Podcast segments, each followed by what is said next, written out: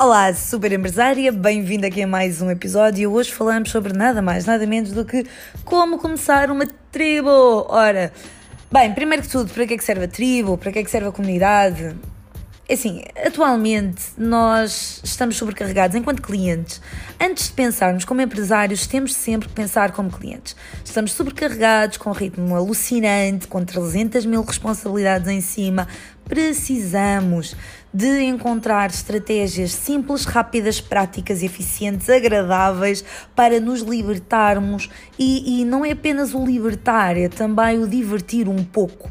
A comunidade acaba por servir exatamente para isso. Acaba por ser um espaço como que o café ou como que o grupo uh, de, de amigos que se encontra, onde nós podemos partilhar uh, alguma dificuldade, alguma ideia engraçada, algum acontecimento momentâneo, daqueles que nós não vamos contactar, eh, sei lá, um amigo, um primo para contar, mas queremos partilhar com alguém, alguém que esteja longe, alguém que uh, também queira saber. Uma pequena partilha, algo que uh, de alguma forma nos faça sentir parte. Queremos também aprender, queremos ouvir. Isto é uma comunidade. Quanto mais forte for a tua comunidade, mais forte vai ser o teu negócio, mais forte vai ser o teu eh, o teu negócio como um todo. Ora, muitas vezes nós encontramos imensa publicidade a um produto, a uma marca, mas os produtos, na verdade, na verdade, será que hoje alguém pode dizer em verdade que ainda precisa de alguma coisa?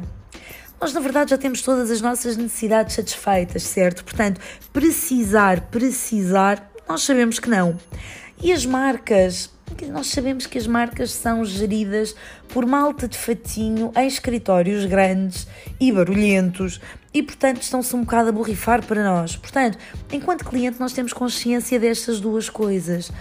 Para que então fazer publicidade? Quer ao produto, quer à marca.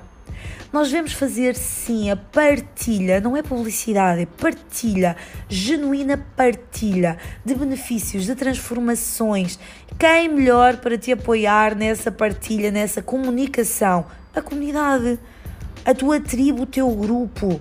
Portanto, acima de tudo, explica ao teu cliente ideal porque que o teu produto ou o teu serviço valem tanto a pena e depois pergunta-lhes o que é que eles encontram de valioso no teu produto ou no teu serviço. É isso que nós queremos.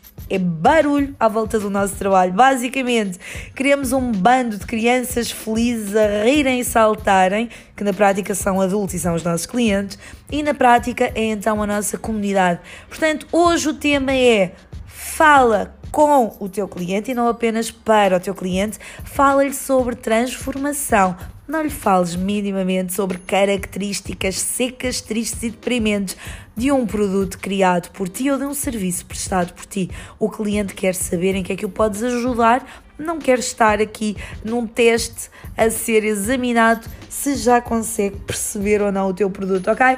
Ele não tem que perceber o teu produto, ele tem que sonhar com o teu produto e tem que vencer algo com o teu produto. Eu espero que te ajude esta perspectiva, espero que melhores a tua comunicação e que cada vez mais fales com a tua comunidade, ok? Lembra-te sempre de falar com.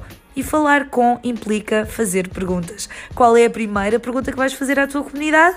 Conta-me. E já agora notifica-me. Vou adorar ver a tua comunicação. Até já!